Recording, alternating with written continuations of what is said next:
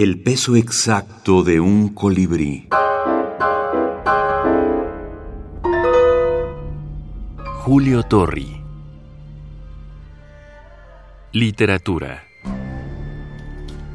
El novelista, en mangas de camisa, metió en la máquina de escribir una hoja de papel, la numeró y se dispuso a relatar un abordaje de piratas.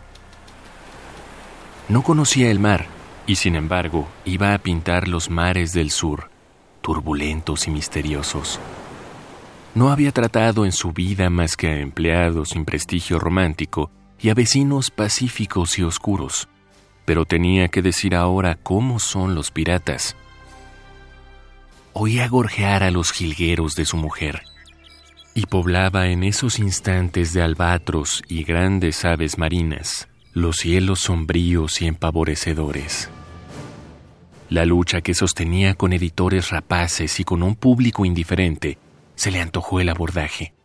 La miseria que amenazaban su hogar, el mar bravío.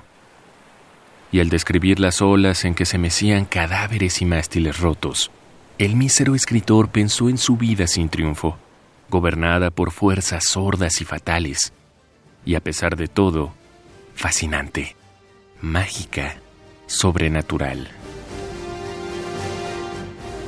Julio Torri. Tres libros.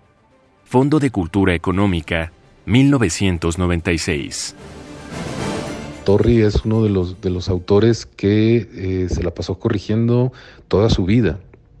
Eh, sus primeros textos los conocemos, eh, sabemos las metamorfosis que, que experimentaron estas páginas y se transformaron en otra cosa, en relatos que significaban otra cosa, que contaban una historia ligeramente distinta, eh, que se afilaron, que se fueron decantando con el paso de los años.